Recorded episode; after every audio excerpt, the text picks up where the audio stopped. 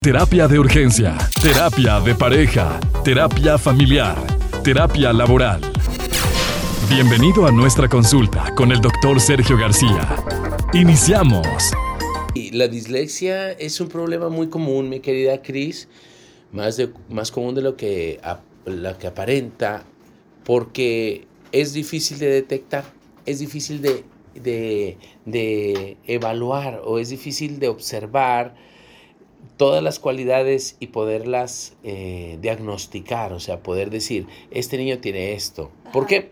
Porque la dislexia tiende a confundirse con la inmadurez orgánica, tiende a... Como cuando están aprendiendo a escribir. Exacto. que, no sabes exactamente si es disléxico o si está siendo parte del proceso. Sí, sí, sí. Entonces es, es más difícil y bueno, se requiere pues de, de un experto para poderlo evaluar decirte que es muy interesante porque los disléxicos son muy, muy, muy inteligentes. Pero los disléxicos aprenden diferente que los demás. Los disléxicos no necesitan estudiar. Fíjate, te voy a ir compartiendo algunas cualidades. Los disléxicos no necesitan estudiar porque son muy inteligentes. La mayoría de los disléxicos tienen aptitudes sobresalientes para las artes y para la creatividad. Los disléxicos son inventores. Los disléxicos andan en su propio mundo. La mayoría de los disléxicos son déficit de atención. Es decir, son las dos cosas. Eh, en la dislexia eh, puede existir también hiperactividad, pero es dislexia. O sea, se le llama comorbilidad a las otras eh, cualidades asociadas. Entonces, ¿cuáles serían las características básicas de la dislexia? De, la dislexia son que la persona voltea las letras. Hay un problema con todo lo que es el lenguaje y la comunicación. Sí. Hablan poco o no son muy comunicativos.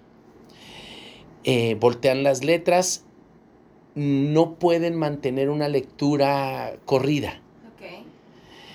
Eh, se les dificulta armar párrafos, armar párrafos. Cuando, cuando ellos van a hacer una explicación, armar eh, párrafos o escribir párrafos o eh, leer párrafos y luego retener la información o explicar qué fue lo que leyó, no, se pierden, se pierden. No pueden leerte un libro, por ejemplo. Pero si les platicas de qué se trata el libro, se lo va a aprender y te va a explicar el libro y va a retener la información.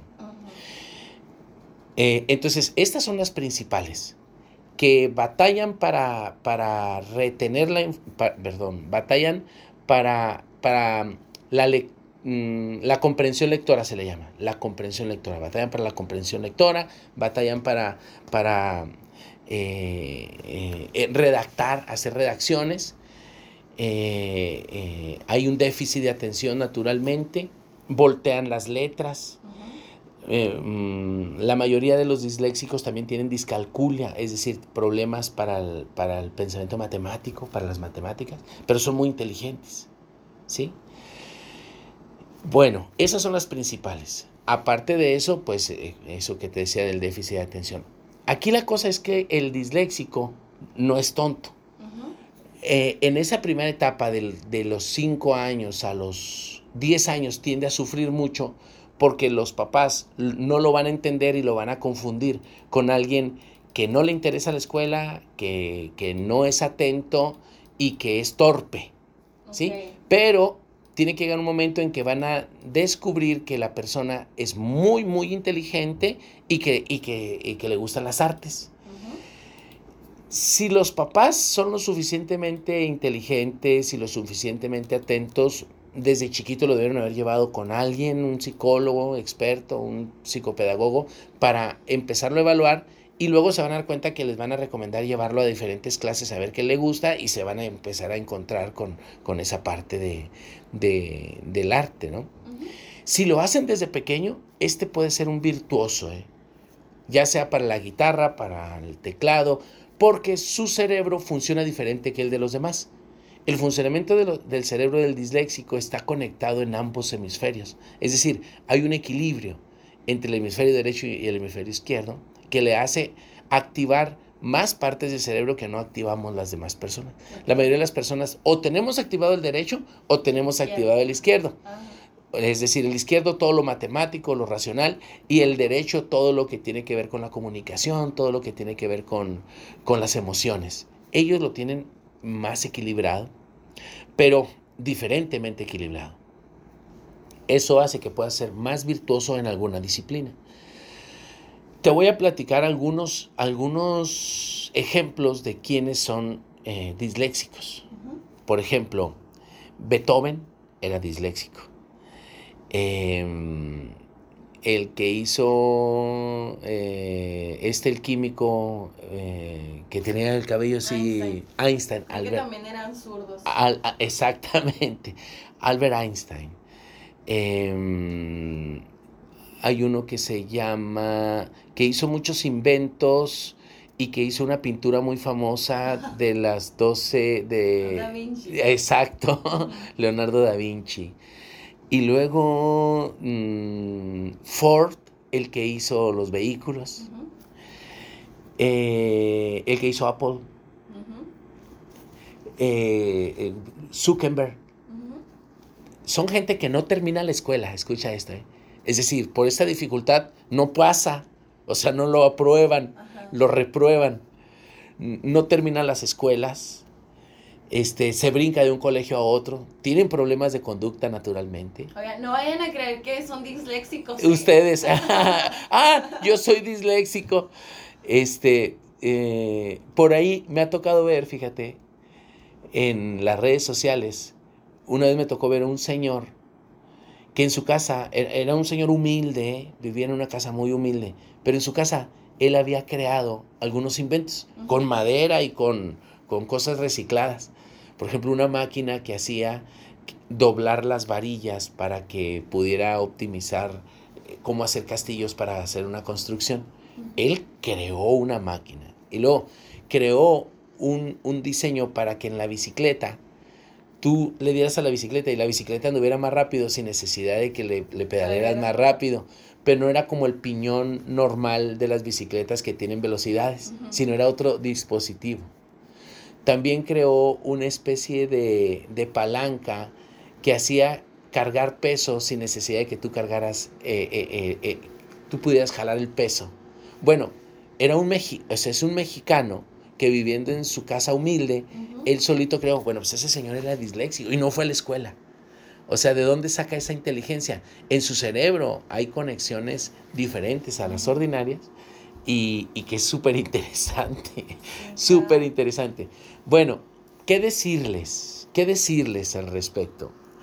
Decirles que si, que, que si tú tienes un hijo que no aprende igual que los demás o que sus resultados no son los esperados, lo lleves con un experto. ¿Para qué? Pues para que te ayuden a evaluarlo.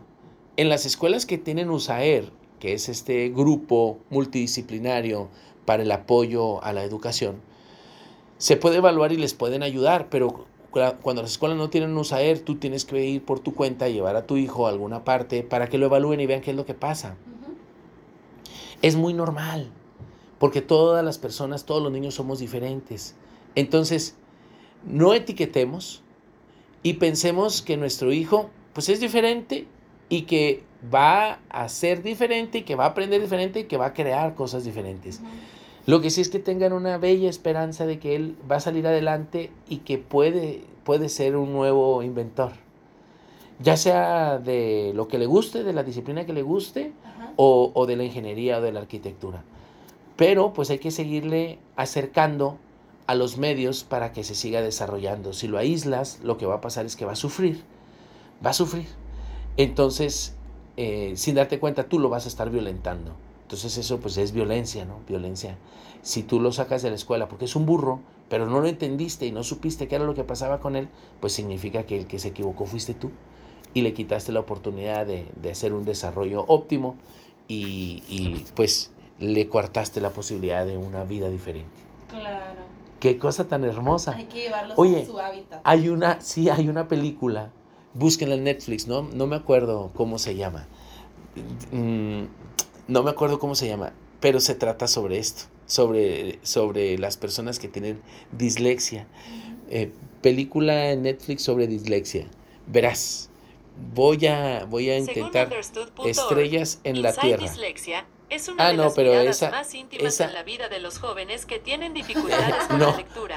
La película esa no trata es... de tres jóvenes estudiantes. No, esa no Nos es. Enteramos... Esa, esa es, eh, eh, este, eh, esa, esa que, que, apareció ahí es la de todos los niños son diferentes. Mm. Si tú le pones ahí, esa también habla de un niño disléxico.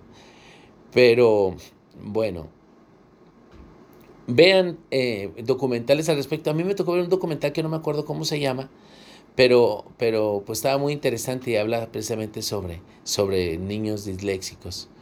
Eh, bueno, es bien padrísimo, es bien padrísimo ese... Estrellas en la Tierra es, es la película esa de, de, de los niños que, que son diferentes. Bueno, ¿qué te parece el tema, mi querida? Excelente, Doc. Oye, ¿cómo te contactamos? Bueno, pues me pueden contactar en todas mis redes sociales. Entren por favor y, y por favor eh, mándenme un mensaje en, en, YouTube o en Facebook. Ahí están también mis teléfonos. Por favor, eh, comuníquense conmigo. Hay dos películas, El Indomable, Will Hunting con Robin Williams y Matt Diamond. ese, ese es un disléxico. Y hay otra que se llama Una mente maravillosa de Russell Crowe, pero, pero ese era diferente porque eh, ahí también ya venía otro trastorno que era diferente. Ok, pues ahí está, ahí lo tienen, terapia de urgencia, de lunes a viernes aquí en la Naranja Morning Show. Vamos a ir a la pausa y volvemos. Comparte tus comentarios en nuestras redes sociales. Terapia de urgencia o en Facebook e Instagram. Terapia de urgencia